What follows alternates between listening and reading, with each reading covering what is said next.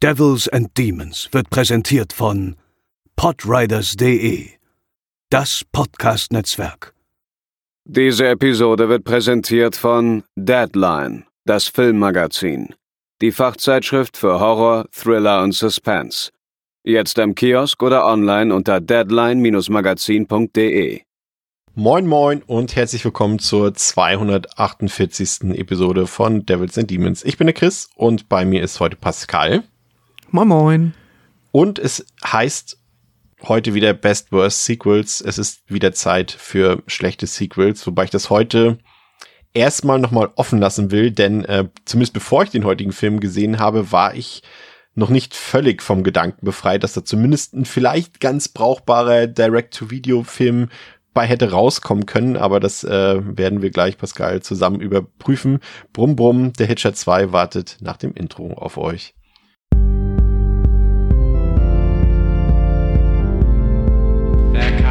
Get you, Barbara. They're coming for you.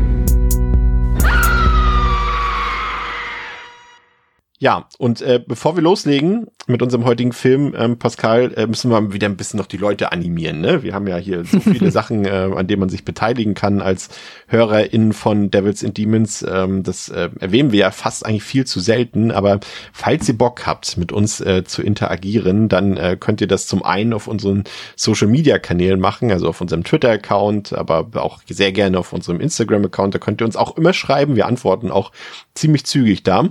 Da sind wir immer hinterher, aber wir haben natürlich auch noch ähm, die Möglichkeit, das Große und Ganze ähm, für euch ähm, heranzukarren mit unserem Discord-Server, Pascal. Was kann man da machen? Und was kriegt man vielleicht als ähm, Steady-Supporterin noch obendrauf in unserem Discord-Server? Auf unserem Discord-Server äh, bietet sich die fantastische und einzigartige Möglichkeit, mit uns in einem regen Kontakt äh, ja, sich auszutauschen. Da haben wir ja verschiedene Podcasts vereint und finden Kanäle zu allerlei Themen, aber natürlich auch Horrorfilm und noch einen dedizierten Kanal, wo es dann tatsächlich auch um den Podcast geht.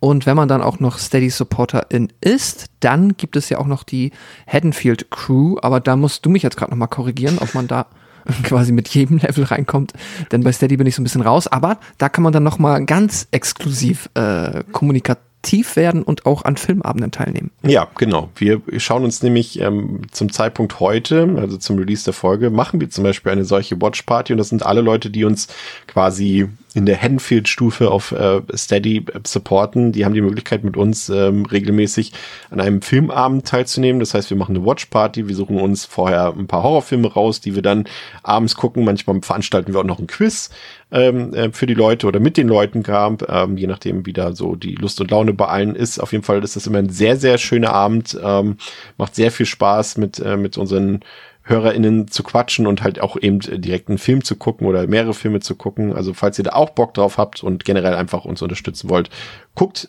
auf den ganzen Plattformen rein. Ihr findet die Zugänge dafür alle in unseren Show Notes. So, Pascal, unser heutiger Film heißt The Hitcher 2 I've Been Waiting aus dem Jahre 2003.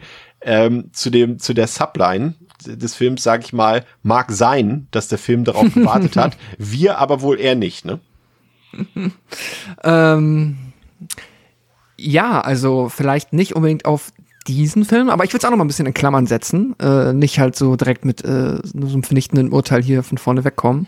Aber ob jetzt wirklich sonst jemand großartig auf ein Hitcher-Sequel gewartet hat, ich würde es jetzt auch mal in Frage stellen. Aber ja, vielleicht ergibt dann ja die Subline, werden wir heute herausfinden, dann im Kontext eben dieses Sequels noch einen speziellen Sinn. Hast du denn irgendwelche Erwartungen gehabt oder irgendwelche Vorstellungen, was äh, passieren könnte, vielleicht auch handlungstechnisch in so einem zweiten Film? Ähm, dachtest du, das wird vielleicht eher so ein vorgeschobenes Remake, nur mit einem anderen Titel? Oder ist es vielleicht mhm. wieder so ein, so ein Film, der einfach Hitcher 2 genannt wird und ein Drehbuch hat, was eigentlich für Speed 3 gedacht war oder sowas? Ja, ich habe schon so ein bisschen gedacht, dass das jetzt wirklich wieder in die äh, niederen Direct-to-Video-Sequel-Regionen geht. Also, dass wir schon irgendwo halt vermutlich das gleiche an wieder bekommen, nur halt in der C- oder D-Variante, also halt mit dem äh, Cast ohne nennenswertes Talent und auch auf allen anderen Posten halt irgendwo, ja, niederer Qualität. Mm, Ich war dann tatsächlich jetzt ein bisschen überrascht, dass es doch ein bisschen mehr wirklich Sequel, also ein echtes Sequel zu sein versucht. Aber das war meine Erwartung. Ja. Ja, ich hatte tatsächlich auch so ein bisschen, ich war so, ich habe die jetzt auch schon in der, also ich sag mal so, ich habe die DVD äh, in der Videothek, in, in, in der Grabbelkiste äh, gekauft und dachte so, ja, das ist es für unseren Podcast. Ich glaube, das war sogar der Moment, da dachte ich, wir brauchen diese Best Worst Sequels Kategorie im Podcast. Das war, glaube ich, der Auslöser. Und ähm, das Cover hat mich schon so abgeschreckt. Ich dachte so, nein, das, das wird doch wieder. Aber darin liegt ja manchmal auch der Reiz. Und ja, wie du schon sagst, äh, wir fangen gar nicht mal so früh an mit dem Bashen, denn äh, vielleicht ist es heute doch mal ein kleines bisschen anders. Aber eine Frage, ja, die, die kann man sich wirklich stellen. Warum jetzt? Ich glaube, ähm, 17, 17 Jahre später nach dem ersten Teil, glaube ich, oder 18 Jahre später nach dem ersten Teil, warum braucht man den und warum jetzt? Und ähm, der Grund dafür ist tatsächlich, dass man wirklich schon Jahre vorher wohl dieses ähm, Sequel drehen wollte oder generell einfach einen zweiten Teil oder eine Fortsetzung, also was alles dasselbe ist an dieser Stelle. Wow, was für ein Quatsch.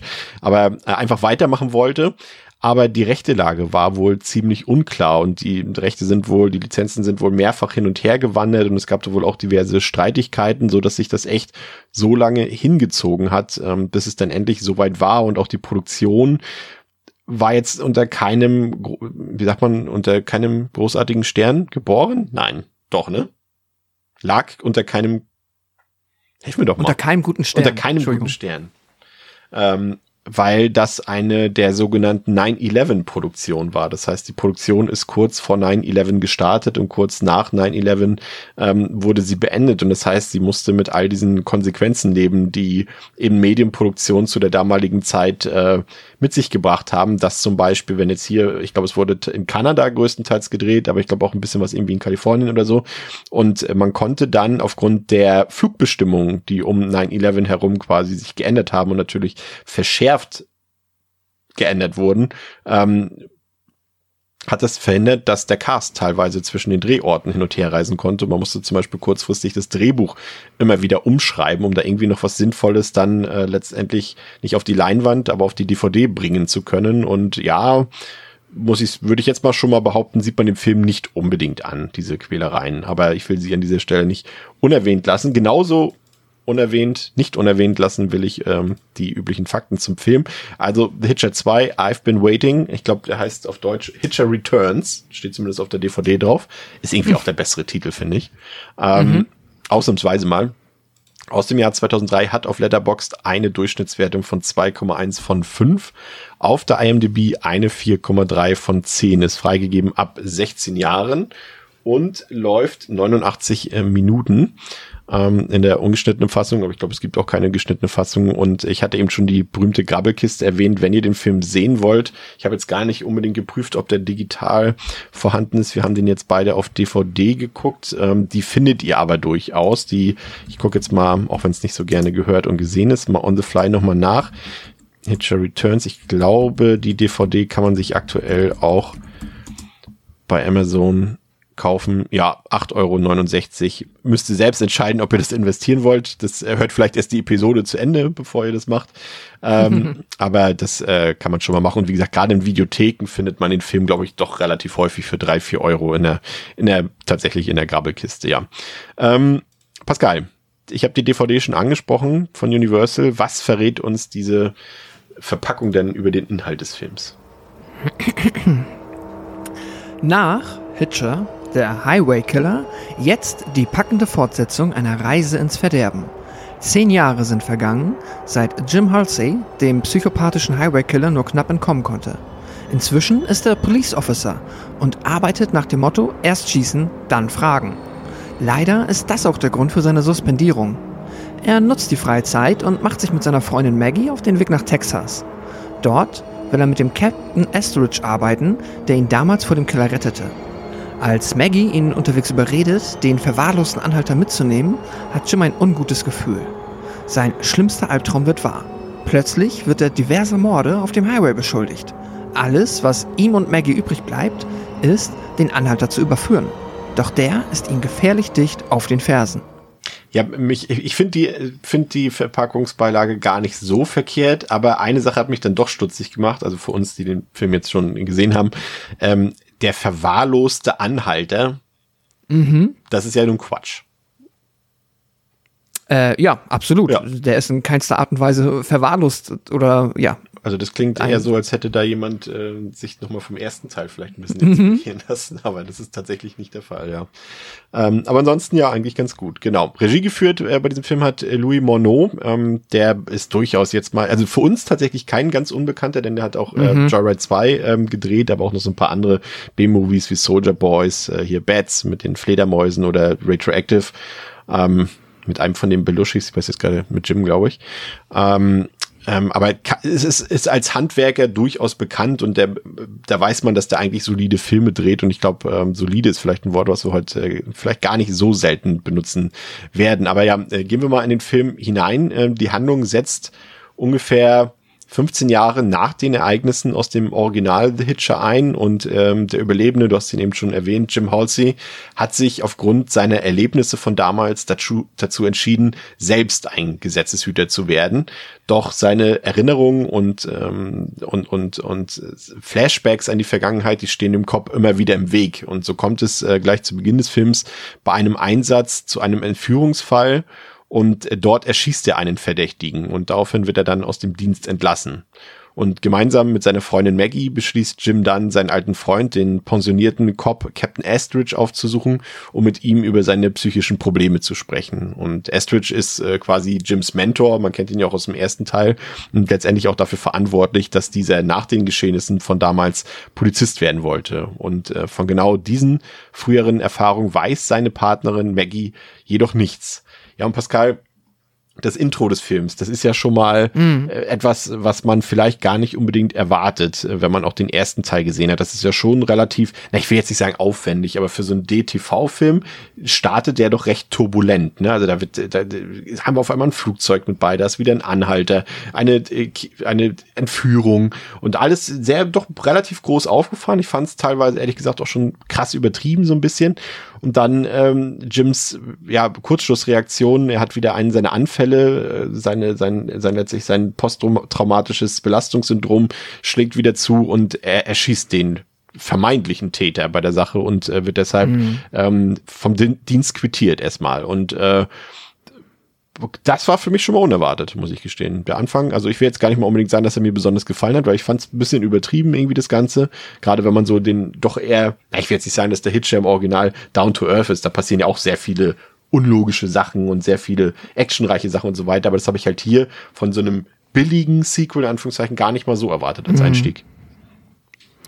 Nee, das war, da war ich tatsächlich auch ein wenig ähm, überrascht. Also nicht überrascht war ich davon, dass wir quasi den zumindest ähm, vom Setting den gleichen Einstand bekommen, im Sinne von, wir haben wieder, ja, die autofahrenden Personen, die halt äh, nachts im Regen durch äh, die Wüste reisen. Aber halt dann, da ist ja tatsächlich sogar in dieser Entführungsauflösung, die hier passiert, da ist ja fast sogar ein kleiner Twist direkt am Anfang drin. Der ist ja, also das fand ich unerwartet durchdacht für ähm, und auch sogar aufwendig gestaltet für halt ja ebenso ein Direct-to-Video-Sequel. Bin den sogar fast Weil- auf den Leim gegangen, so ein bisschen, muss ich Ich, gestehen. ja, ich ehrlicherweise auch, weil wir kommen halt unser ähm, äh, Jim kommt halt hier mit dem mit dem Flugzeug an und wenn man jetzt halt nicht super aufmerksam ist und dann halt erkennt, dass das der Schauspieler halt von unserem Protagonisten aus dem äh, Original ist, dann könnte man den auch durchaus für halt einen, ja, den Hitcher aus diesem Film halt halten.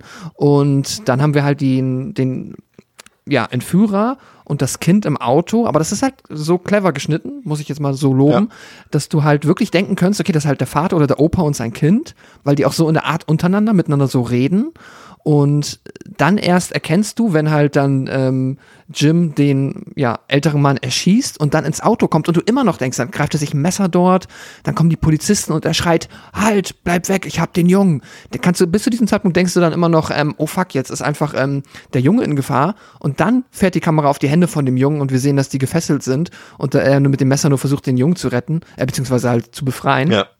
Und da war ich so, huch, also ist jetzt, ähm, ich, ne, mal jetzt unabhängig davon, wie sinnvoll das für diesen Film ist und wie nötig das gewesen wäre, aber da wurde sich vergleichsweise viel Mühe gegeben an einer Stelle, wo ich nicht damit gerechnet hätte. Und ja, zumindest das will ich dem Film anrechnen. Und um ehrlich zu sein, ich fand es ein bisschen cool. Ähm, ja, definitiv. Ich fand es nicht so schlecht. Wie fandst du ähm, die Tatsache, dass der Film ja relativ früh, aber ja auch durchgängig, also bis zu einem bestimmten Punkt, auf den wir später noch zu sprechen kommen, immer wieder diese Flashbacks äh, zum ersten Teil einwirft und äh, damit ja letztendlich auch visualisiert, dass eben Jim dieses äh, unter diesen posttraumatischen Störungen mhm. oder Störung nicht, aber, aber Belastungen leidet und immer wieder ähm, ja darauf eingegangen wird und immer wieder davon ja auch blockiert wird. Und deswegen ja letztendlich alles, was so in seinem Leben schief läuft, ist alles auf den Ereignissen, auf die Ereignisse aus dem ersten Teil zurückzuführen. Und ähm, fandst du das gut, dass das quasi das Resultat des ersten Teils war und äh, damit so ein bisschen ja auch irgendwie zumindest zunächst versucht wird, anhand dessen eine Geschichte zu erzählen, weil das ist ja letztendlich der Aufhänger der Geschichte, bis zu einem bestimmten mhm. Punkt später. Ja. Ja, ich manchmal struggle ich ja generell manchmal so ein bisschen damit, wenn quasi jetzt ein Sequel kommt und das dann von einem, ja, sag ich mal, sehr geschätzten Film, das auf einem, in Anführungszeichen, Happy End endet, das halt so ein bisschen, ähm, ja, wegwischt und sagt halt so, ja, unser Protagonist ist zwar davongekommen, aber sein Leben ist jetzt aufgrund der Ereignissen dieses Originals halt ziemlich scheiße. Und äh, ganz so schlimm ist es hier halt nicht, weil er hat ja offensichtlich Probleme, aber ist auch, hat eine Karriere durchlebt und hat eine Freundin, die ähm, er cool findet, aber er hat halt trotzdem arge Probleme. Und so auf diesem Level bin ich ganz cool damit. Da finde ich dann auch die Flashbacks in Ordnung und ähm, finde es okay, weil ja, äh, es ergibt ja tatsächlich auch ein bisschen Sinn und der Film versucht zumindest am Anfang ein bisschen was auch, finde ich, erzählen zu wollen, halt über dieses Problem, das er hat, dass er jetzt halt ähm, ja dazu neigt, äh, Excessive Force anzuwenden, wie er es dann im Film sagt, als er halt dann am Anfang schon mal den Entführer erschossen hat. Das finde ich zu diesem Zeitpunkt hier noch alles vergleichsweise rund und ja, fand ich okay. Ich, eine Sache hat mich sehr irritiert am Anfang. Ich weiß nicht, ob es dir aufgefallen ist, dass diese Credits, die Opening Credits so zerstückelt waren und sich über wirklich die kompletten ersten 13 Minuten mm. hingezogen haben. Also es wurden immer mal so hier Cast, bla bla bla. Mm. Dann war so wieder gefühlt 30 Sekunden Pause, dann wurde mal der Production Designer eingeblendet und so weiter. Es hat sich irgendwie endlos mhm. gezogen und es hat irgendwie inszenatorisch irgendwie gar keinen Sinn gemacht, aber ja, das nur als kleine Randnotiz, äh, falls euch das auffällt beim Gucken des Films. Was natürlich auffällt, und du hast es eben schon gesagt, ein alter Bekannter ist zurück, es ist eben nicht nur Jim als Figur zurück und man könnte jetzt theoretisch auch denken, und das muss ich dem Film unabhängig erstmal von der Performance des Schauspielers erstmal hoch anrechnen, dass der Schauspieler wieder dabei ist. Also C. Thomas Howell, also der Jim aus dem Original Hitcher, man kennt ihn aber auch generell, war ja in den 80er Jahren auch ein, ein ziemlich großer Star eigentlich, also jetzt nicht vielleicht ein A-Star, aber ein B-Star auf jeden Fall. Hat ja auch in The Outsiders mitgespielt und Red Dawn zum Beispiel. Aber dass er hier wieder mitspielt, ist auf jeden Fall erstmal auf der Habenseite, finde ich, weil das eben nicht selbstverständlich ist, halt 15 Jahre später. Wie gesagt, er war jetzt auch 2003 kein großer Star mehr, also ist relativ zügig Ende der 80er Jahre dann noch abgestürzt, will ich nicht sagen, aber karrieretechnisch doch echt so in Gefilde gelangt, die ihn später dann auch in, in Asylum-Filmen hat mitspielen lassen und so weiter und so fort. Also er ist da doch, ähm, ja, ich weiß nicht, ob es denn am Ende an seinem Talent lag oder einfach, dass andere Probleme da Vorlagen in seiner Karriereplanung, aber auf jeden Fall ist es jetzt in dem Sinne nichts Besonderes, aber ich finde es gut, weil man dann irgendwie auch fühlt, okay, hier ist ein Sequel mhm. da und es ist eben nicht, genau wie wir es äh, vorhin vielleicht vermuten oder vermuten haben lassen, ein Film, der einfach nur diesen Titel bekommen hat. Ne? Das wird gleich damit entkräftigt. Nein, wir haben hier C. Thomas Howell, er spielt wieder Jim. Das ist ein echtes Sequel. Gerade, wie gesagt, das wird, werden die meisten Leute ja auch nicht unbedingt denken, aber wir haben jetzt allein in diesem Podcast schon mehrfach die Erfahrung gemacht, dass eben äh, sowas auch gerne mal für irgendwelche Schubladendrehbücher verwendet wird, die dann einfach aus vermarktungstechnischen Gründen oder äh, anderen kommerziellen Gründen einfach diese Titel bekommen. Und hier wissen wir sofort, nee, weil dann würde der mhm. da einfach auch nicht mitspielen. Allerdings muss ich sagen, ich weiß nicht, ob es dem Drehbuch geschuldet ist oder eben seinem Schauspiel, aber ich fand schon krass arg ihm am, ihm am Overacten, muss ich sagen. Also ich fand es sehr nervig. Ja, er ist auf jeden Fall drüber, was das Acting angeht. Und, aber auch das mag gewollt sein vom Film oder auch vom Regisseur slash Drehbuch.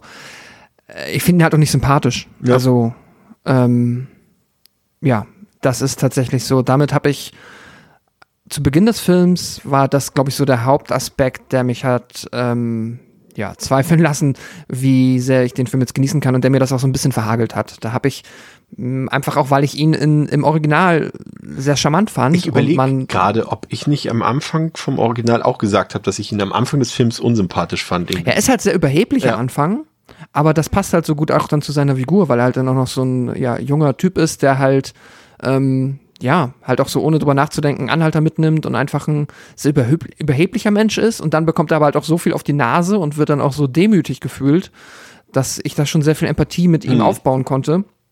Und hier ist das von Anfang an halt äh, das Problem, dass er halt einerseits halt ja wirklich ähm, offensichtlich kein guter Polizist ist, sondern eher ein sehr schlechter, der schießt, bevor es ähm, nötig ist oder halt auch in unnötigen Situationen Menschen erschießt, was erstmal vergleichsweise fürchterlich ist, nicht hilft, ähm, trotz aller Traumata, die jetzt da in der Vergangenheit liegen. Ähm, ja, und dann, ja, ich, ich bin mir bi- bis jetzt immer noch unsicher, inwiefern der Film versuchen möchte, mich am Anfang wieder mit ihm zu befreunden oder ob ich halt wirklich auch, ja, ob es gewollt ist, dass er halt ähm, nicht wirklich sympathisch erscheint oder zumindest sehr problematisch. er, er leitet einen zumindest ein bisschen in die Irre, finde ich, weil ja, also ich habe schon das Gefühl, dass äh, sie uns ihn wieder als Hauptfigur auch verkaufen wollen und als als Sympathieträger irgendwie auch, ähm, auch wenn es vielleicht am Ende nicht gelungen ist. Und umso kurioser ist eben nachher dieser eine Twist, auf den wir später zu sprechen kommen, weil die seine Freundin, ähm, also die Maggie, die hier von Carrie Wura gespielt wird, ähm, die wird eben so als Beiwerk, will ich es mal bezeichnen, eigentlich nur dargestellt. Ne? Also sie ist halt wirklich so das äh, typische Anhängsel nur und bekommt jetzt eigentlich gar nicht großartig irgendwelche Aufgaben in dem Film. Ähm, und, und, und das kann man auch in einer Sache irgendwie feststellen. Vielleicht haben sie die auch einfach nur vergessen im Drehbuch, ich weiß es nicht. Also zunächst mal Carrie Wura, die, die, ja, die kennt man vielleicht aus, aus ein paar T-Horror-Filmen. Sie hat bei Rack Attack mitgespielt und bei Anaconda. Aber äh, vielleicht auch Videospielfreunde, äh, kennen sie vielleicht auch oder Freundinnen.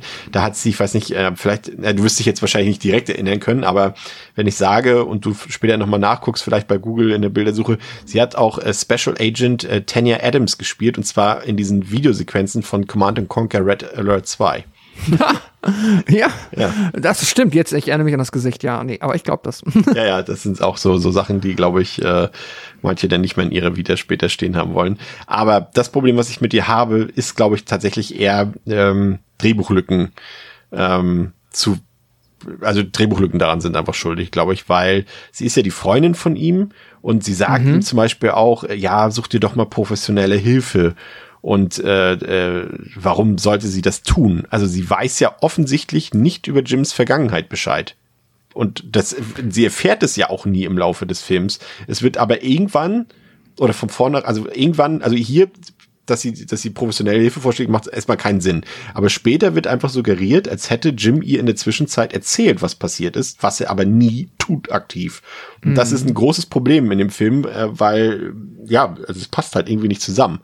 Und ähm, das fand ich irgendwie seltsam. Und ich fand auch irgendwie, dass sie, also ich fand sie für sich gestellt okay. Also so als Schauspielerin macht sie das alles in Ordnung und äh, vollzieht ja auch eine Wendung später. Ähm, aber jetzt, sag ich mal, bis zu diesem einschneidenden Punkt fand ich das Verhältnis zwischen den beiden völlig unchemisch. Also ich finde, das hat nicht, nicht zusammengepasst, das Ganze. Ich hatte nie das Gefühl, dass die wirklich ein Paar sind, so wie die miteinander interagieren. Aber weiß nicht, vielleicht ähm, siehst du es anders. Nee, nee, da hatte ich auch Probleme. Äh, Sonst war ich mit ihr auch happy. Ich fand sie eigentlich ganz cool. Ähm, was du sagst, äh, finde ich auch vollkommen richtig. Das ist tatsächlich eine große Drehbuchlücke. Ich hatte am Anfang das Gefühl, als sie sagt, such dir professionelle Hilfe, dass es halt jetzt weniger um ähm, äh, ja halt einfach so quasi die Aufarbeitung dieser Traumata geht, sondern vielmehr darum halt jemanden zu finden, der oder die ihm erklärt, wie man halt ein besserer Polizist ist oder halt zumindest diese ja, ja, genau, also halt man, man kann ja wahrscheinlich auch irgendwo an der Psyche arbeiten, dass man halt in solchen Situationen gelassener ist oder halt einfach anders damit umgeht und nicht immer direkt äh, abdrückt und halt auch gleich, ja, auf diese Art und Weise halt jemanden tötet, nur weil, äh, ja, unter scha fadenscheinigen Gründen halt irgendwie Gefahrenverzug ist. Ich, das, das Gefühl hatte ich, aber tatsächlich fühlt sich das alles nicht sehr ähm, organisch an Ja. und ich bin da auch nicht wirklich mitgegangen, dass die jetzt halt, dass die wirklich Bock hat, mit ihm zusammen zu sein. So, das wirkt, also, ja, dafür wirkt er halt irgendwie, er wirkt zu halt arschig und einfach so kaputt. Nee. Wenn, Ja. wenn sie dann nachher losfahren, um dazu zu, äh, äh, zu Captain äh, Estridge da zu fahren und seiner Familie, ähm, sie fährt dann mit, aber sie, also auch da wieder, sie fragt ja gar nicht warum letztendlich. Also auch da müsste sie fragen, was ist denn damals passiert? Warum fahren wir jetzt zu ihm? Warum sind wir genau hier? Aber das erklärt er ihr gar nicht. Also das ist halt irgendwie seltsam. Also das, da, also ich habe so ein bisschen das Gefühl bei dem, und das wird, wird noch sehr häufig vorkommen hier, dass, ähm, dass äh, wir merken ja gleich, na, heben uns das noch kurz auf, wenn der, wenn der Hitcher gleich kommt. Ähm, t- äh, genau, machen wir damit mal weiter. Also sie stellen dann erstmal fest, dass die Estridge-Familie nicht zu Hause ist, aber ein Auto für sie bereitgestellt hat und es folgt dann eine Fahrt über eine einsame Landstraße, auf der sich auch ein Wüstensturm ordentlich austobt. Und ähm, offenbar zwang dieser Sturm auch ein Wohnmobil in die Knie, so dass dieses von der Straße abkam und da sind auch irgendwie Blutspuren zu sehen. Und dann bekommt es Jim auf der Fahrt auch immer wieder mit seinen posttraumatischen Belastungsstörungen zu tun, die ihn irgendwie auch dazu bringen, äh, weder den potenziell verunglückten Leuten aus dem Wohnmobil zu helfen, noch einem rasenden Motorradfahrer, der ebenfalls scheinbar einen Unfall hatte und äh, als Anhalter dann um Mitnahme bittet. Doch Maggie kann Jim dann trotz dessen Vorbehalte davon überzeugen, den jungen Mann, der ebenfalls angeblich auf den Namen Jim hört, mitzunehmen. Und der neue Mitfahrer, der quasselt ziemlich viel und macht auch ein paar, ja, geschmacklose Scherze. Und Jim kann sich dann irgendwann nicht mehr beherrschen, rastet aus und zwingt seinen Namensvetter dazu, das Auto zu verlassen. Und auch da Pascal, finde ich, wieder so ein paar seltsame Sachen, weil äh, der, der Anhalter, der theoretisch ja mit seinem Motorrad gestürzt ist, aber wir sehen ihn ja vorher einfach, wie er mit voller Geschwindigkeit irgendwie weiterfährt in den mhm. Wüstensattel Dann steht auf einmal eine Sekunde später mit dem Daumen nach oben als Anhalter da. Und das macht halt irgendwie, ja, es mag vielleicht für den, für den Effekt des Films irgendwie cool wirken, aber es macht halt überhaupt keinen Sinn, dass er da ohne, ohne irgendwelche Schrammen oder sowas eine Sekunde später da äh, im Sturm mhm. steht und äh, also er muss ja quasi einen Unfall gehabt haben oder den zumindest simuliert haben, muss dann aber auch aufgestanden sein, muss dort vom, also vom Motorrad runter, muss sich an die Straße gestellt, also innerhalb von einer Sekunde und es macht irgendwie vieles, also vieles an dem Film, was mir nicht gefällt, hat mit der Unglaubwürdigkeit zu tun, finde ich. Und das ist mhm. so stark, weil wir sagen es ja auch häufig hier, dass es bei einem Horrorfilm natürlich nicht so super wichtig ist, dass hier alles logisch ist, alles nachvollziehbar ist, ähm, gerade wenn auch übernatürliche Elemente eine Rolle spielen. Aber hier finde ich es schon so fehlerhaft, dass ich da nicht drüber wechseln konnte. Und das sind immer noch fast noch die harmlosen Sachen. Hm. Ja, ich glaube, so ein bisschen ist auch das Problem, dass der Film halt mit dem Hitcher, der jetzt aufgetaucht ist, nicht so richtig weiß, wie er den halt mit der Rolle und der Figur von Rutger Hauer halt logisch verbinden soll. Darauf wollte ich nämlich hinaus, weil das ist, glaube ja. ich, nämlich der Knackpunkt. Ich glaube nämlich, also eine Sache mit dem Drehbuch würde ich dann doch behaupten wollen. Ich kann mir vorstellen, dass sie das Drehbuch geschrieben haben mit der absoluten Voraussicht, dass Rutger Hauer da wieder mitspielen wird und dass er auch denselben Hitcher spielen wird, den er schon mal gespielt hat. So wirkt mhm. nämlich das Drehbuch, weil das setzt das Drehbuch oder die, das, was im Film erzählt wird, setzt vieles voraus mhm. und macht Sinn, wenn es der Hitcher von damals gewesen wäre. Aber dadurch, dass der Film sich da so schwammig hält die ganze Zeit, sind halt viele Sachen unlogisch. Aber ja, zurück zu dir. Naja, genau. Und dadurch hast du halt so, Rutger Hauer in, in seiner Hitcher-Rolle war ja auch in dem Film als so, haben wir gesagt, so diese leicht ähm, entmenschlichte Entität eigentlich schon, die halt da irgendwo dann in diesem Landstrich unterwegs ist. Und da war es dann auch irgendwann egal, inwiefern da die, ähm, ja, inwiefern es unlogisch war, ob er jetzt mal eben hier auftaucht oder dann da ist und dann wieder weiß, wo sich äh, unsere Hauptfigur befindet. Und das müsste man jetzt quasi hier von Anfang an bei dem neuen Hitcher schon voraussetzen, um halt solche Sachen irgendwie, so viele der Momente irgendwie sinnig verstehen zu können. Oder ähm, ja, dass die halt Sinn ergeben.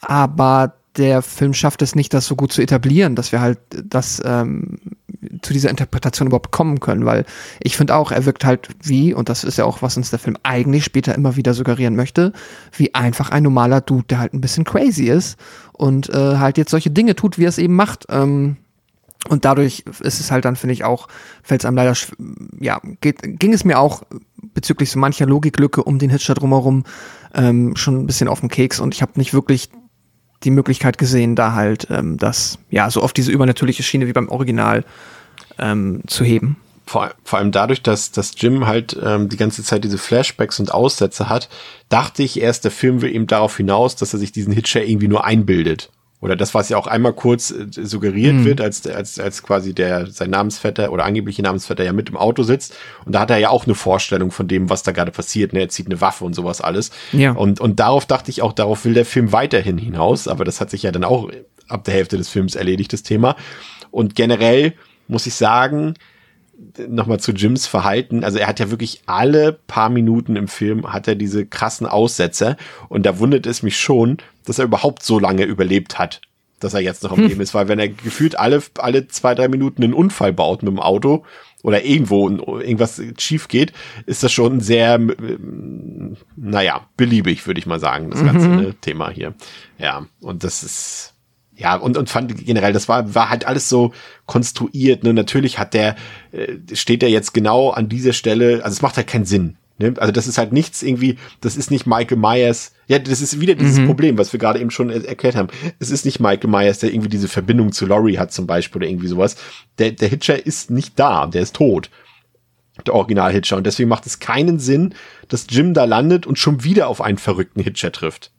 Also das war mhm. was für ein Zufall. Das macht doch überhaupt keinen Sinn. Das ist halt komplett unrund geschrieben irgendwie. Aber vielleicht, um, um mal was Positives aus meiner Sicht herauszustellen, muss ich sagen, ist äh, ja, Jack Busey ist als als äh, Hitcher der ist natürlich kein Rutger Hauer. Da sind wir uns, glaube ich, beide drüber einig. Ne? Da brauchen wir auch, glaube ich, nicht großartig mhm. drüber diskutieren. Und er spielt auch sehr überzeichnet, er ist sehr übertrieben. Aber bei ihm habe ich irgendwie Spaß gehabt, ihm zuzugucken. Also er ist auch im Vergleich zu Rutger Hauer finde ich 0,0% gruselig. Also in keiner Weise, auch nicht, als er sich später irgendwelche Finger abpackt oder sowas, aber dieses durchgeknallte, durchgedrehte, auch so ein bisschen dieses, ja, es spielt auch so ein bisschen diesen, wie sagt man, so diesen, er, er, er kommt halt auch direkt aus den 2000ern, ne? So mit dieser, mit dieser, mit ja. dieser Frisur, mit den blonden Spitzen und sowas alles. Und irgendwie macht er das irgendwie cool. Also ich mochte ihn da doch irgendwie ganz gerne bei zusehen. Ich glaube, er ist jetzt nicht, nicht so ein guter Schauspieler wie jetzt sein, sein Bruder, aber ich fand's in Ordnung. Also es, wie gesagt, kein, ne, keinerlei Vergleich zu Rutger Hauer, aber ich hatte Spaß, ihm zuzugucken. Und das ist, unterscheidet ihn von C. Thomas Howell, der quasi was ähnliches versucht, aber komplett scheitert mit seinem Spiel daran, finde ich. Hm. Ja, ähm, ja, wie du gesagt hast, kein Rutger Hauer, definitiv nicht. Äh, Jack Busey hat aber halt so eine, er hat ein natürliches Charisma, das er halt irgendwie immer, ja, gut ausstrahlen kann. Und das klingt ihm auch hier. Ich finde auch, dass das Drehbuch ihm jetzt nicht wirklich immer ähm, einen Gefallen damit tut, ihn halt so überdreht und halt tatsächlich auch später dann unfreiwillig, unkomisch, komödiantisch mhm. zu agieren, äh, agieren zu lassen. Also manchmal möchte der Film da anstellen noch lustiger sein, als es äh, dem Film meiner Meinung nach gut tut. Und Jack Busey wird dann leider unfreiwillig so ein bisschen zum Opfer dieser Tatsache, einfach weil er dann an Stellen albern spielen muss, was er jetzt per se ja kann, wo es aber leider blöd ist. Und dadurch ist man so ein bisschen, ah, da kann jetzt aber tatsächlich dann ähm, Jack Busey nicht für. Und davon abgesehen sind tatsächlich dann doch die allermeisten Momente, die mir irgendwo ähm, im Gedächtnis geblieben sind, halt auch positiv vor allem, irgendwo mit ihm verbunden. Ja. Deswegen, ne, ich würde auch sagen, das ist auf keinen Fall ein kompletter Fail. Also da, wenn ich mich jetzt mal an ähnliche. Also zum Beispiel, wenn, wenn, du, wenn du den ersten Teil, also wenn du den jetzt komplett losgelöst betrachtest, mhm. und also auch die Existenz von Rutger Hauer quasi sozusagen aus mhm. loslöst, dann wirkt es sogar fast eigentlich gar in keiner Weise negativ sozusagen, finde ich. Nee, und eben halt gerade so, wenn man jetzt halt ein Direct-to-DVD-Sequel halt so typischerweise erwarten würde, wo es dann ja ganz oft, zumindest bei mir, an allererster Linie dann immer an den charismatischen DarstellerInnen scheitert oder einfach fehlt. Wenn ich jetzt an diverseste äh, Children of the Corn Sequels denke, wo halt der Hauptbösewicht von Film zu Film schlimmer geworden ist, ähm, bin ich da hier doch nochmal positiv überrascht. Das ist ja dann, also man hat offensichtlich verstanden, dass es sehr wichtig ist, jetzt hier nicht einen 0815 Schauspieler auf die Rolle des Hitchers zu setzen, der halt gar nichts ausstrahlt, sondern das muss schon, muss schon Charakterdarsteller sein, der irgendwas rüberbringt. Und das haben sie geschafft. Es ist definitiv kein Rutger Hauer. Und ich finde so, was sie da mit der Figur machen, stellenweise ein bisschen fehlgeleitet. Aber das ist auf jeden Fall wahrscheinlich trotzdem noch mit einer der größten Stärken des Films, ja. Ich fand übrigens ähm, eine Sache ganz gut. Wir gehen ja später noch ein bisschen auch auf die visuelle Gestaltung des Films ein, aber eine Sache will ich schon mal hervorheben, auch positiv. Ähm, also klar, der Film kann atmosphärisch nicht mithalten mit dem Original, bietet aber so ein paar eigenständige Ideen, die ich eigentlich ganz nett fand. In diese Idee mit dem Sandsturm hier. Das fand ich eigentlich ganz gut. Das mhm. war so ein bisschen, ähm, ein Kontrast zu dem Gewitter und diesem, also Gewittersturm quasi aus dem Original und diesem Dauerregen und so weiter, dass hier einfach ein Sandsturm war. Das fand ich eigentlich irgendwie ganz nett, auch wenn der Film jetzt eigentlich nur gefühlt fünf Minuten daraus was macht, aber das würde ich durchaus mal positiv erwähnen. Aber dann irgendwie, wenn wir so ein bisschen Licht ins Dunkle bekommen bei der Figur von Jake Busey, also nennen wir ihn mal jetzt Hitcher, weil Jim ist ja, wie sich herausstellt, auch nicht sein richtiger Name, äh, ich bin mir nicht ganz sicher, vielleicht ob ich auch was verpasst habe, habe den jetzt auf Englisch geguckt. Ähm, also ich habe schon das Gefühl gehabt, dass der Film mehrfach uns versucht zu suggerieren, dass irgendeine Connection zwischen diesem Hitcher und dem alten Hitcher besteht. Oder stelle ich mal in den Raum, dass vielleicht sogar das gemeint ist, was ich vorhin ja in dem Drehbuch auch meinte, gelesen zu haben, dass das die Figur von Rutger Hauer ist. Ja. Nur in so eine Art, ja. ich weiß nicht, eine Reinkarnation ist vielleicht das falsche Wort, aber irgendwie wird für mich nicht klar, wer dieser Hitcher sein soll. Es ist aber auch die einzige sinnige Erklärung, die man meiner Meinung oder zumindest zu der ich bisher auch gekommen bin das, was du sagst. Und zwar, das ist halt offensichtlich, ne, das ist ja auch viel jünger als äh, Rutger Hauer von vor 15 Jahren, deshalb äh, ist es also natürlich offensichtlich ein anderer Mensch, aber es ist dann halt, wenn man überlegt, was der Film damit irgendwie oder wie er den Hitcher hier etabliert, wirkt es schon so ein bisschen wie der Hitcher ist halt wieder ne, das Konzept und die Entität und das Ja. ist halt etwas, was Wie so ein da Geist ist. auf dem Highway quasi. Genau. Ja. Und jetzt ist halt dann vielleicht, ist es halt gerade nicht Rutger Hauer, jetzt ist es halt dieser Dude. Und vielleicht ist es in fünf Jahren wieder jemand anders, aber es ist halt, ne, so, es gibt halt jemanden, der die Rolle des Hitchers an dieser Stelle einnimmt und da halt, ähm, ja, anscheinend mit Vorliebe unser, unseren Protagonisten, aber mit Sicherheit auch andere Menschen äh, quält, äh, ermordet und ja, halt den das Leben zur Hölle macht. Und jetzt ist der Film aber wirklich auch nicht super gut da drin, einem das wirklich hundertprozentig zu erklären. Also, ne, man muss es dann sich selbst herleiten, dass das so sein könnte, weil das der einzige Grund ist, warum er es jetzt halt schon wieder auf ihn abgesehen hat. Ähm, oder es ist halt der äh, verrückteste Zufall, den es jemals gegeben hat. Ähm, aber ja, es ist die einzige logische Herleitung, die ich auch irgendwie mir bisher erschließen konnte. Unausgeschlossen, dass es vielleicht noch andere gibt, aber ich wüsste es nicht. Es hat auch so ein bisschen, äh, was die Sache auch nicht einfacher macht, ist, dass dieser Kontext, den wir im ersten Teil auch herauskristallisiert haben, dass da ja so eine gewisse Homoerotik vorliegt zwischen Jim und dem, dem Original Hitcher und die sich ja quasi gegenseitig, also oder beziehungsweise Hitcher ja ähm, ähm, Jim auch immer wieder quält, ne? Also hat auch so sadomasochistische Subtexte gehabt und die sind ja hier auch komplett raus. Und das macht irgendwie das dann so, ja, da, da merke ich dann doch wieder, dass hier die Finesse und, also da brauchen wir auch nicht drüber diskutieren, ne? das ist klar, das war auch jedem klar, als er diese Episode hier angemacht hat, dass wir jetzt wahrscheinlich keine Fi- Raffinesse und keine Cleverness in diesem Film feststellen werden. Aber ähm, ja, das ist halt nicht da. Und da weißt du halt dann doch wieder, dass es irgendwie halt ein DTV-Film ist, ne? Bei dem man sich jetzt nicht besonders tiefgründige Gedanken gemacht hat, was man vielleicht noch nebenbei erzählen könnte in diesem Film, abseits des normalen Thriller-Plots. Aber Ja, haben wir jetzt auch nicht halt- erwartet, ne? Nee.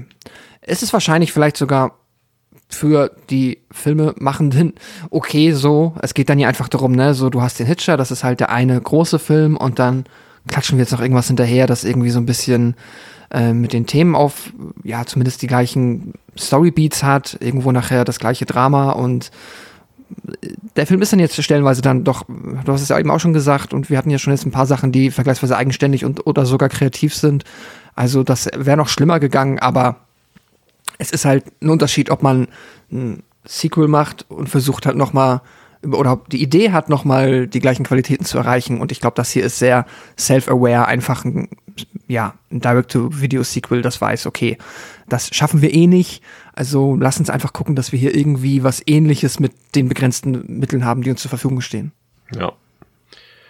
Ja, bei der Fight, äh, Weiterfahrt ja schon. Bei der Weiterfahrt werden ähm, Jim und Maggie dann von der Polizei angehalten. Doch auch ein seltsamer Mann sorgt für Terror auf der Straße. Dieser hat offenbar einen riesigen LKW entführt und dessen Fahrer getötet. Und der Mann erschießt dann den Polizisten und greift auch Jim und Maggie an. Und als der seine Verkleidung ablegt, wird Jim klar, dass er erneut Gejagter und Opfer des Hitchers ist. Und unter der Maskerade verbirgt sich kein geringerer als der Anhalter von eben, der eben gerade rausgeschmissen wurde aus dem Auto. Ja, und später in der Nacht erreichen Jim und Maggie dann die Farm der Estridges, doch der Hitcher hat schon zugeschlagen und das Ehepaar umgebracht. Und es kommt rund um eine Scheune herum zu einem wüsten Feuergefecht, denn auch die Polizei ist mittlerweile eingetroffen und denkt, dass Jim und Maggie für das Blutbad verantwortlich sind. Und auch der Hitcher mischt sich wieder munter in das Getümmel und um Maggie in Sicherheit zu bringen, opfert sich Jim und wird vom Hitcher letztendlich erschossen. Und Maggie gelingt zwar die Flucht, doch ist sie nun auf sich alleine gestellt. Ja, ähm, auch da wieder eine Sache, die äh, neu ist, die dann vielleicht auch irgendwie das Profil des Hitchers schärfen soll oder uns wiederum sagen soll, das ist jetzt doch jemand anderes, ein anderer Hitcher quasi, weil, äh, auch wenn es nie erklärt wird, warum das der Fall ist, dieser Hitcher hier, der äh, verkleidet sich äh, mit den Klamotten seiner Opfer. Sogar so drastisch, dass, äh, dass er sich sogar den quasi den Skalp des Truckers zum Beispiel mhm. auf dem Kopf setzt. Ja, was hat man sich dabei gedacht? ich muss zugeben, der Moment, wenn dann halt, es war abzusehen, ich war auch nicht überrascht, aber als der Truck, als er dann quasi in der Trucker-Uniform ähm, auf das Auto zukommt und man sieht ihn dann halt so langsam näher kommen und dann, ja, siehst du auch, dass es äh, eben halt der Anhalter von eben ist. Der Effekt war nicht schlecht, das fand ich ganz cool.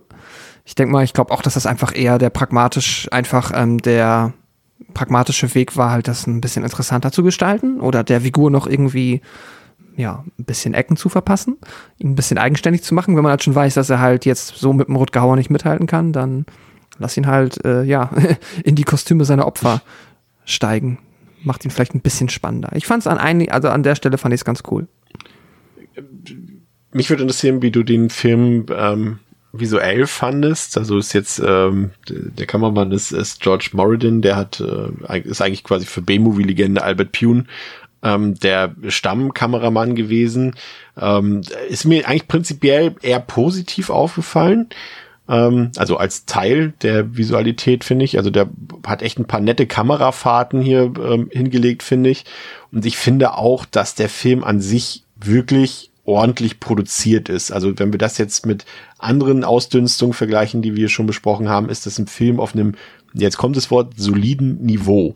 Ich finde auch gerade wenn der Film zum Beispiel, falls du dich erinnerst, in der Scheune da mit dieser roten Beleuchtung, mit der blauen Beleuchtung mhm. so ein bisschen spielt, wenn er mal so ein bisschen Shots macht abseits der Standards, dann ist der teilweise sogar recht sehenswert, finde ich. Also wie gesagt, das Editing ist natürlich alles auf TV-Niveau, abgesehen vom, vom Anfang.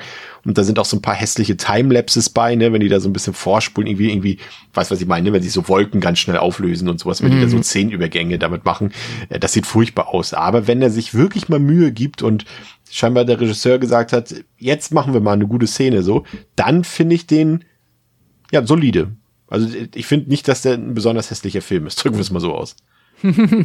nee, solide ist auch das, was ich, äh, der Begriff, den ich wählen würde, einfach auch, ne, anhand der Umstände, Direct-to-Video, da haben wir gerade aus den 2000ern, frühen 2000ern sehr, sehr viel Schlimmeres schon gesehen. Ich finde, er ist nicht äh, Opfer der, ja, zu der Zeit schon äh, populären Über Überfilterung und, und totgeweicht zeichnet, ist er auch nicht. Das, ja, macht ihn schon mal eine ganze Ecke äh, angenehmer zu zu sehen und auch sonst, ja, wie du gesagt hast, der hat ein paar schöne Momente und wirkt einfach, ja, für das, was er ist, komplett solide produziert und ähm, ja, passt also auf der Ebene äh, erschreckend gut wahrscheinlich auch zum Rest des Films einfach äh, in seiner Machart, ja. Ja, wie gesagt, atmosphärisch, ne, haben wir schon gesagt, kann er jetzt natürlich nicht mm. mit dem mhm. ersten Teil mithalten. Das ist auch einfach dieses Setting, das ist halt wieder auch nicht gerade mein liebstes Setting. Das, da, da, da muss ich den Original-Hitcher wieder loben, der es irgendwie schafft, dieses Wüsten, diese Wüstenatmosphäre irgendwie aufregend zu gestalten. Das schafft er jetzt hier mhm. nicht. Ne? Also es sind auch wieder viele leere Sets und viele leere Kulissen da, da ist nichts los. Ne? Also ich habe auch gefühlt jetzt im Kopf, sieht man noch großartig andere Straßenvehikel dort, außer die, die wirklich im Mittelpunkt des Films stehen, also Polizeiautos, der LKW der Wohnwagen und das Auto von Jim. Aber sonst, da, da fährt doch jetzt auch nie irgendjemand anderes vorbei, was natürlich wieder uns zeigen soll, dass das natürlich so ein, so ein leerer Highway mhm. ist, wo ne, keine anderen Leute sind, verlassen Highway und so weiter. Aber das hat alles das Original klar besser dargestellt. Aber und jetzt ähm, kommt, glaube ich, der so ein Knackpunkt im Film, den wir eben schon erwähnt haben.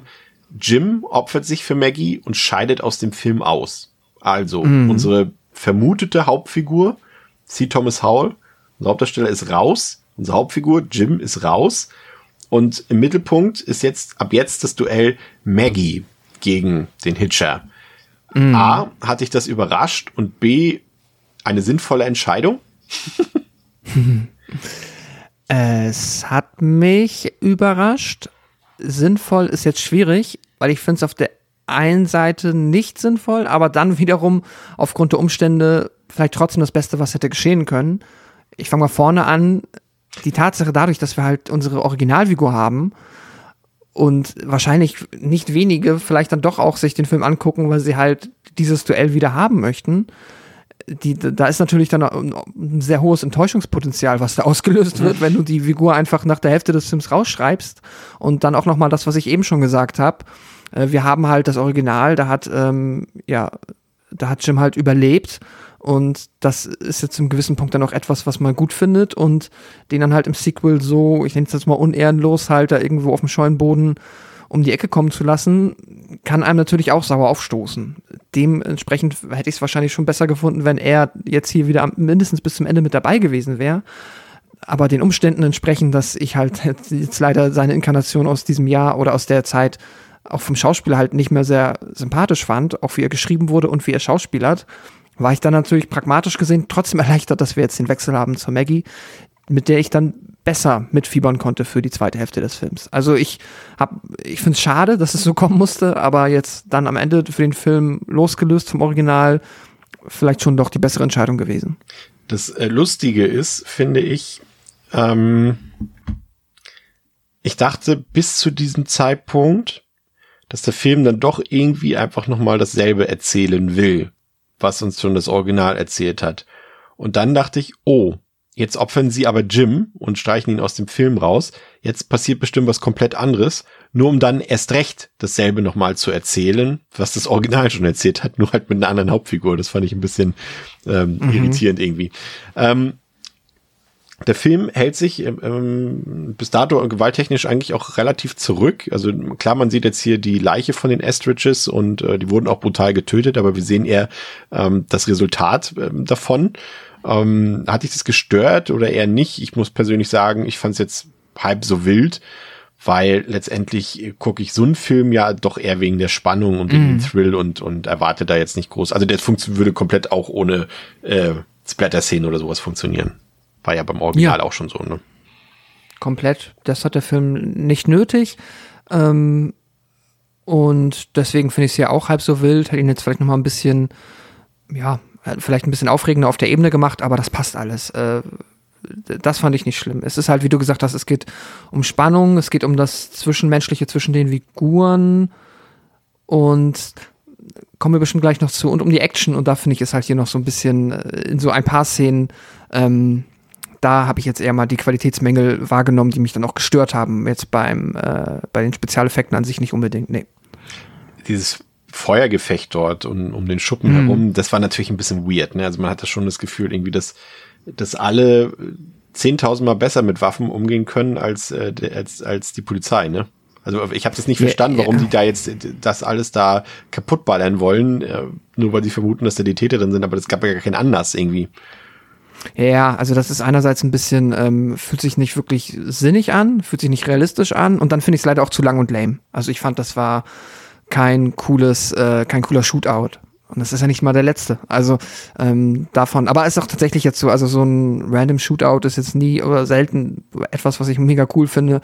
Ähm, und hier hat's mich auch wirklich nicht umgehauen. Das, das war halt das, was ich eben meinte, so dann diese Action-Momente da finde ich, ist der Film, kommt er dann halt nicht über das hinaus, was er wahrscheinlich kann, aber dann fällt es mir dann störend auf. Ja. Ja, Maggie ist nun auf der Flucht, wird aber trotzdem vom Hitcher überwältigt und in einen vom Einsturz gefährdeten Wasserturm gesteckt. Doch die taffe Frau, die sich für Jims Tod rächen will, entkommt erneut und schnappt sich den großen LKW des Hitchers, um zu einer Raststätte zu fahren und um Hilfe zu holen. Doch der Hitcher ist wieder mal schneller und treibt weiter sein gemeines Spiel mit Maggie. Er verletzt sich selbst und will der Polizei, die nun an der Tankstelle eingetroffen ist, weismachen, dass Maggie für die Morde verantwortlich ist. Und als Maggie den Hitcher auch immer wieder Jim nennt, was tatsächlich nicht dessen richtiger Name ist, halten die Cops die junge Frau auch nicht mehr wirklich für zurechnungsfähig und sie wird dann verhaftet. Doch der Hitcher lässt nicht nach und sorgt für einen Unfall der Polizeieskorte und bringt dann alle Cops um und lässt den Tatort und Maggie wieder so aussehen, als wäre diese für das Massaker verantwortlich. Ja, und das ist natürlich ähm, die der Charakter-Arc, der sich hier weiterentwickelt bei Maggie, natürlich aber in einer Form, die erwartbar war an dieser Stelle, die ich aber persönlich doch, muss ich zugeben, auch wenn sie es total ausgelatscht ist, ausgelutscht ist, immer wieder gerne sehe, wenn eben eine Person wächst, auch wenn das immer natürlich irgendwie gefühlt sehr schnell alles passiert, aber letztendlich ist es ja auch eine Ausnahmesituation, in der sich hier Maggie, aber auch andere Figuren, auf die das jetzt zutrifft, ähm, befinden und äh, jetzt eine neue Verantwortung auf sich selbst auf sie selbst zukommt und so weiter und dann auf einmal sie zu einem ja vorher eher unscheinbaren Charakter zu einem Survival-Charakter wird, nenne ich sie mal, oder Charakterin wird. Und auch ab diesem Zeitpunkt finde ich auch, dass Carrie Woorer auch auf einmal richtig gut spielt. Also mhm. ab da ist sie wie verwandelt, als ob das Drehbuch gesagt hat, und jetzt ist es dein Film, so in der Art.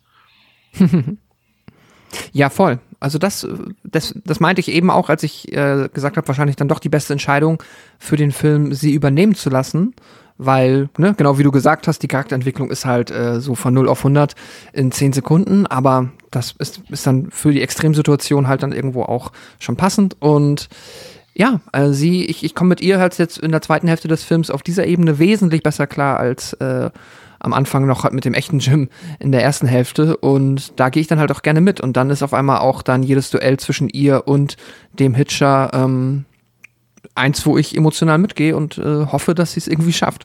Das, äh, doch, da, das, vielleicht hätte man einfach doch sie von Anfang an alleine irgendwie das machen lassen sollen und dann halt einfach den alten äh, rausstreichen. Aber naja, ich find's gut.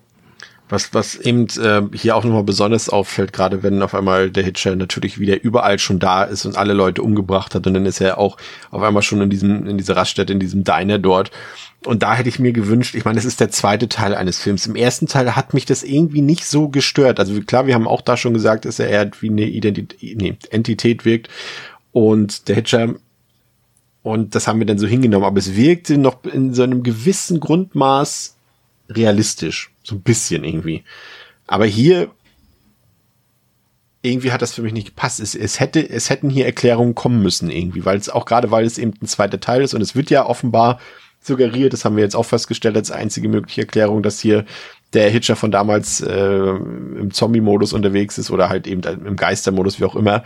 Ähm, es wird einfach so da, also ohne weitere Erklärung muss der Zuschauer hier zum zweiten Mal hinnehmen, dass dass der Hitchell einfach in einer neuen Gestalt da ist. Und das finde ich komisch. Mhm. Und äh, weil es ja auch gleichzeitig ähm, wieder so bebildet ist, dass er quasi, wie, wie heißt es nochmal, wie wird es immer bei Jason genannt?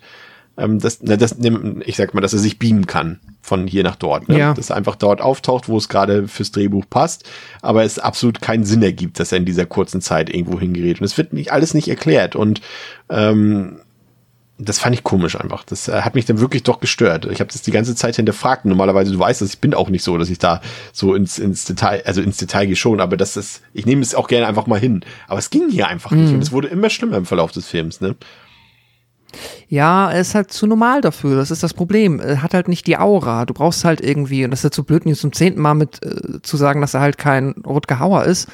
Aber das kann, also auch, das halt können auch, auch andere Schauspieler. Haare gegeben auch noch, ne? Also es ja. ist halt wirklich so, ohne es auszusprechen, äh, geben sie uns das mit ja. auf den Weg quasi.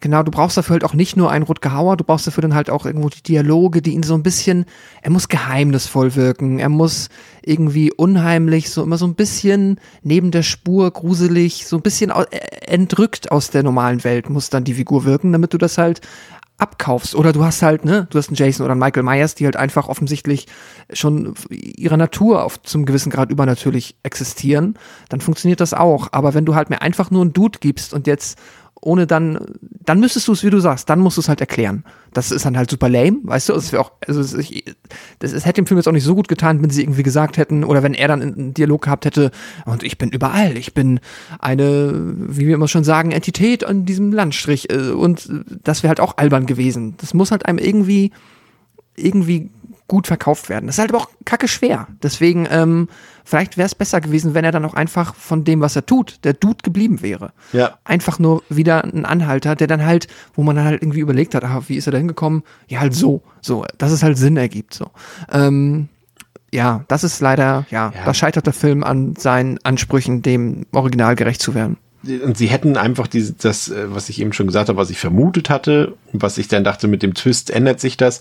Sie hätten einfach nicht die, quasi dieselbe Geschichte nochmal erzählen sollen. Einfach. Sie hätten sich dann irgendeinen anderen Kniff ausdenken müssen, irgendwie, dass da wieder, dass da irgendjemand verwechselt wurde oder wie auch immer. Oder dass vielleicht auch, dass, dass unsere Hauptfiguren, äh, das, also das Spiel mal also umstellen, dass die zum Beispiel von dem behaupten, er wäre ein Hitcher und dann ist er es am Ende gar nicht. Weißt du, genau umgekehrt das Spiel. Irgendwie sowas. Aber ähm, d- der benutzt einfach dieselben Pfade und dadurch fallen halt erst diese ganzen Lücken auf. Das ist so ein bisschen schade, aber ja, wie gesagt. Und ja, es sind so ein paar Momente bei, auch wie gesagt, als er sich dort die Finger abschneidet und auch die, wie das Spiel im Diner, das mochte ich auch mit der Polizei, aber es ist alles ein bisschen seltsam, weil auch die Polizei, ja klar, das ist jetzt 15 Jahre her dort irgendwie, was damals geschehen ist, aber da sind ja auch Leute dran beteiligt, irgendwie, die sich erinnern können und so weiter. Und äh, das, da absolut niemand unseren doch relativ rational wirkenden Figuren glaubt, zumindest irgendwie Maggie, und stattdessen dem Spinner quasi dort, das will mir nicht in den Kopf. Also das ist schon so zurecht konstruiert, dass es, weißt du, das hat bei Rutger Hauer irgendwie mehr Sinn gemacht, fand ich. Weil er eben nicht so übertrieben über Zeitung spielt. Aber bei, wenn du hier Jack Busey dort siehst oder seine Figur, der weiß mhm. dass es ein Spinner ist. Das sieht doch jeder und das muss doch die Polizei auch wissen. Also das fand ich halt irgendwie. Ja, das ist halt spätestens, ähm, das meinte ich auch mit der, äh, die eine Stelle, wo er dann halt komödiantisch zu drüber ist, wenn er halt aus dem, aus dieser Raststätte rausgeht und dann halt anfängt zu quengeln und sagt so, ja, die Frau und die ist Ja. ganz verrückt und gucken Sie, sie hat mit den Finger abgeschnitten. Und ja, so denkst du, äh, Ja. ach, come on, das, jetzt wird's halt leider albern, das ist halt dann dem Film nicht zuträglich und dass da auch irgendwie, also, man Also hätte die es ja mal. Film auch die, die Hitcher 2 Supercops nennen können oder irgendwie so. Ja, ja, ja, ja, genau. Das ist dann, ähm, ja, diese Polizeinummer da ist leider wirklich ein bisschen doof. Er hat mich besonders geärgert, weil ich das fand das ja im ersten so cool, wenn er dann halt verhört wird und es wirklich so aussieht, als wäre halt äh, Jim der Täter und dann, als er weg ist, halt die Cops sagen so, ja, okay, wir sind uns alle einig, der ist es nicht, ne? Nein, Ja, der kann es nicht sein. genau. Das ist halt nur so ein, ist halt nur so ein quasi fast noch Teenager. Natürlich ist er nicht der Typ. Wir, wir sind, wir haben da halt Erfahrungswerte und diese Erfahrungswerte hätten hier auch irgendwie vielleicht dazu beitragen können, äh, ja, zumindest nicht so eindeutig auch gegen Maggie zu sein, sondern mal den Du zu hinterfragen. Ja. Also man muss ja zur Entschuldigung des Films noch erwähnen, dass, da gibt's ja noch den einen Sheriff, der da von Steve Railsback gespielt wird, der äh, ja zumindest äh, ein bisschen supportive unterwegs ist und der ganzen Sache nicht so ganz traut, ne? Also der eine Deputy da. ja, das stimmt. Aber naja. Ja, äh, im großen Finale kommt es dann zu einer Verfolgungsjagd der besonderen Art, als Maggie, die ja übrigens Pilotin ist, ein Kleinflugzeug kapert und damit den im Truck davonrasenden Hitcher verfolgt. Und letztlich bringt sie den Truck zur Explosion und konfrontiert den verletzten Mörder. Doch wieder taucht die Polizei auf und der Hitcher kann das Blatt zu seinen Gunsten wenden. Die Polizei schießt auf Maggie und befreit den Hitcher, der sich daraufhin wie gewohnt mit der Tötung der Gesetzeshüter bedankt.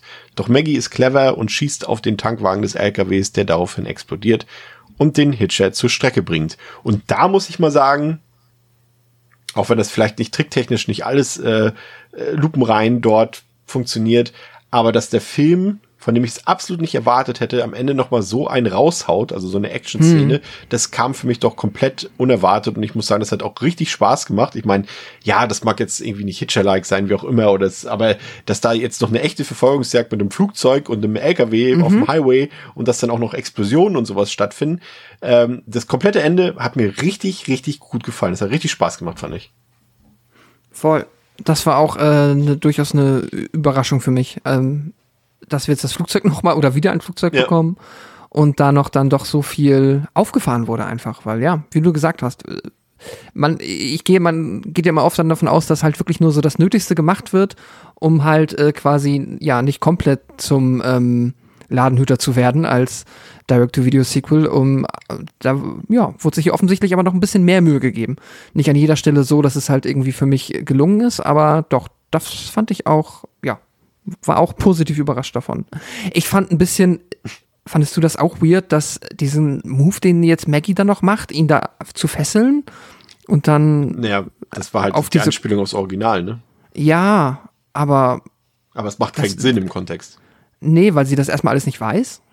Ja, genau. Weil zum einen, weil der Film natürlich diese auch diese als, zum einen diese diese Folter Sadomaso Schiene ja gar nicht hat als Thema. Und das war ja ganz klar ein Punkt im ersten Teil, warum dieses äh, Bondage Style mäßige da aufgefahren wurde. Äh, macht keinen Sinn. Und ja, äh, sie sagt ja, dass Jim ihr erzählt hätte, was der Psychopath ihr, da, ihm damals angetan hat und dass sie ihm jetzt dem Hitcher dasselbe antun will. Aber das hat mich richtig fuchsig gemacht, weil das eben in keiner Sekunde zu sehen war, dass Jim ihr irgendwann mal erklärt, was damals passiert ist. Und das hat auch nicht stattgefunden, weil es auch nie eine authentische Reaktion von Maggie dazu gab. Und auch, sie hat ihn danach auch nicht irgendwie behandelt anders oder irgendwie sowas. Und das macht das völlig absurd. Ja, das ist, glaube ich, so die größte Drehbuchlücke. Ja. Und ich fand es trotzdem unglaubwürdig, weil Ja. zu dem Zeitpunkt ähm, sich dann so, also dann quasi hier zum Pseudo-Jigsaw zu werden oder irgendwie dann äh, noch Ja. irgendwas aufzubauen, ist halt Quatsch. Also in der Situation hätte sie ihn entweder so fesseln sollen, zur Polizei fahren sollen oder ja. Äh, Sie wurde halt gefühlt irgendwie schneller, schneller zu Lara Croft als Lara Croft in, den, in den letzten drei Spielen quasi innerhalb von einer Sekunde. Ja. Von, oh Gott, ich habe eine Reh getötet und ah, ich schieße euch alle weg, so, ne? Äh, Ja, ja. Das ist schon ein bisschen irgendwie, als ob sie jetzt hier Linda Hamilton aus Terminator 2 wäre auf einmal Mhm. und alles, äh, ne? Aber ja, aber geschenkt. Also das ist, wie gesagt, ich, ja, ist immer Quatsch, größtenteils und passiert alles viel zu schnell, aber ich mag trotzdem diesen Revenge- Charakter Arc, so, wie gesagt, so aus, durchgenudelt wie der ist, ich mag den trotzdem immer wieder gerne und gibt auch eine gewisse Genugtuung und hat sie auch verdient, aber es macht absolut keinen Sinn, ja, komplett von vorne bis hinten nicht. Sowohl das, was passiert und auch ihre Beweggründe, die sie halt nicht haben kann, Ja, was auch wieder dazu passt, dass die beiden halt nie wie ein Pärchen gewirkt haben, irgendwie, weil die auch nie sich miteinander sinnvoll unterhalten, aber, aber trotzdem das Finale für mich tatsächlich ähm, der gelungenste Part des Films, muss ich sagen. Und äh, wie gesagt, tricktechnisch nicht verkehrt. Also da waren, klar, da waren jetzt noch ein paar Shots bei, die vielleicht nicht ganz so gut aussahen, als, als ich dort Flugzeug und, und LKW quasi bekämpfe auf dem Highway. Aber das war da, das Flugzeug, der LKW war da, die haben sich verfolgt, da waren natürlich Stuntleute drin und so weiter, aber es war, hatte auf einmal ein Gefühl von Wertigkeit. Ich habe für ein paar Minuten vergessen, dass ich hier einen DVD-Film gucke quasi. ja, ja, gehe ich mit. Ja. Jetzt stellt sich die Frage, bevor wir zum Fazit kommen, war dieses Sequel für dich notwendig? Hat es für dich äh, Fragen beantwortet, die du vielleicht äh, hattest nach äh, Sichtung des Originals damals? Ähm, wolltest du unbedingt wissen, was aus Jim geworden ist? Und ähm, ja, war das notwendig? Nee, Nee. überhaupt nicht. Ähm, komplett gar nicht. Also der Hitcher von, finde ich, für mich einer, eines der Paradebeispiele eines Films, der so in sich abgeschlossen wie ein absolut rundes Paket wirkt, das keinerlei Fortsetzung benötigt. Aber ja, also, nee, genau, um auf die Frage zu antworten, nein. Die nächste Frage äh, darf dich dann auch schon zu deinem Fazit hinleiten. Aber hat dieses Sequel denn irgendwas für dich zerstört im Nachhinein? Nee, das kann ich Gott sei Dank ja dann auch immer für mich so, wie man so schön sagt, im Kopfkanon sauber trennen. Selbst wenn es hier dann die gleichen oder zumindest ein gleicher Darsteller ist, dann ähm, nee, wird das jetzt nie irgendetwas für mich dann am Original kratzen oder so. Das ist dann eher manchmal noch ein Problem, wenn es halt irgendwie wirklich um Autorenfilme geht und jetzt dann da jemand äh, seine Geschichte weitererzählt und das dann irgendwie vergurkt. Aber das ist ja hier nicht der Fall. Das ist da halt wirklich dann in erster Linie doch das ähm, ja, Produkt, um halt nochmal aus dem Namen irgendwie Geld zu schlagen. Und das ist dann ja hier gar nicht mal so fürchterlich äh, geworden, wie wir es auch schon erlebt haben. Und entsprechend zerstört hat das für mich nichts im Original. Aber halt auch nichts hinzugefügt, das habe ich schon gesagt. Ähm, aber um mal zum Fazit damit überzuleiten, ähm, ja, wir haben am Anfang gesagt, wahrscheinlich so solide wird irgendwie ein Wort sein, das uns hier durch, den, durch die Besprechung begleitet. Ähm, und ich finde, das trifft es halt auch auf, was ganz viele Aspekte des Films angeht. Wir haben gesagt, er ist solide produziert. Darsteller, also auch schauspieltechnisch, sind hier und da so ein bisschen, ein bisschen drüber gegangen und ein bisschen ja, overacted bei einigen, aber da sind auch keine Totalausfälle zu verzeichnen eigentlich und Spezialeffekte sind in Ordnung an, oder beziehungsweise eigentlich ja mehr als man erwarten würde für diese Art von Film. Und auch was Kreativität angeht, ist es stellenweise, finde ich, mehr als was ich erwartet hätte. Aber das macht es dann halt auch trotzdem noch nicht zu einem guten Film, meiner Meinung nach. Es ist eines der besseren 2000er Jahre Direct-to-DVD-Sequels, aber da ist halt dann immer noch eine ganze Menge Luft nach oben, als dass ich finde, dass es jetzt ein wirklich richtig unterhaltender Film ist, der mich halt irgendwo von vorne bis hinten, ja, mir eine gute Zeit beschert. So, da sind wir halt meiner Meinung nach noch lange nicht angekommen. Und dadurch, dass wir dann halt auch noch so leider ein paar Schwächen im Film haben, die's, die unnötig sind, wie halt die, ja, wirklich e-, eklatanten Logiklöcher, die das Drehbuch ähm, durchzieht, plus, ja, dann halt meiner Meinung nach so ein bisschen versäumt ist der Film, sich da tonal richtig einzuordnen, weil er dann halt dann doch ein bisschen zu sehr auf die alberne Comedy-Schiene drückt, was gerade den Antagonisten angeht. Und genau, deshalb bin ich jetzt am Ende bei zwei von fünf Sternen.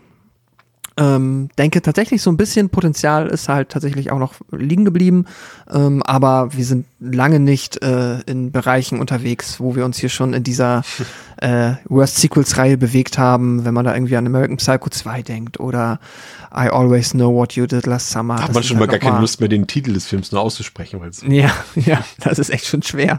Und auch, also ich, auch viele Children of the Corn Teile waren nicht äh, waren äh, wesentlich brutaler und schwerer zu, ja, einfach zu gucken als dieser. Also, ist schon okay.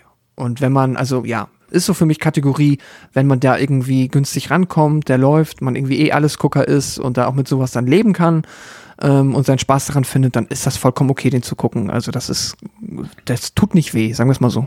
Ja, würde ich dir, würde ich eigentlich komplett unterschreiben. Also ich finde auch, dass der nicht, nicht in diese super Schlechtheitsgrade abrutscht, in die die Filme da besucht haben, die du gerade schon alle erwähnt hast, oder auch gibt ja auch genug andere, die wir hier schon besprochen haben.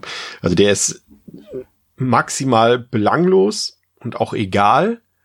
Und da muss dann, muss man dann für sich selbst entscheiden, ob das nun gut ist oder nicht, weil am Ende ist das für den Unterhaltungsfaktor vielleicht sogar noch schlimmer, wenn er einfach nur egal und belanglos ist, als wenn er super schlecht wäre, weil manche ziehen ja auch aus diesen super schlechten Sachen halt ihre Unterhaltung, ne, Thema Stehfatz und so weiter. Und in diese Gefilde bewegt er sich nicht, aber er ist halt trotzdem mhm.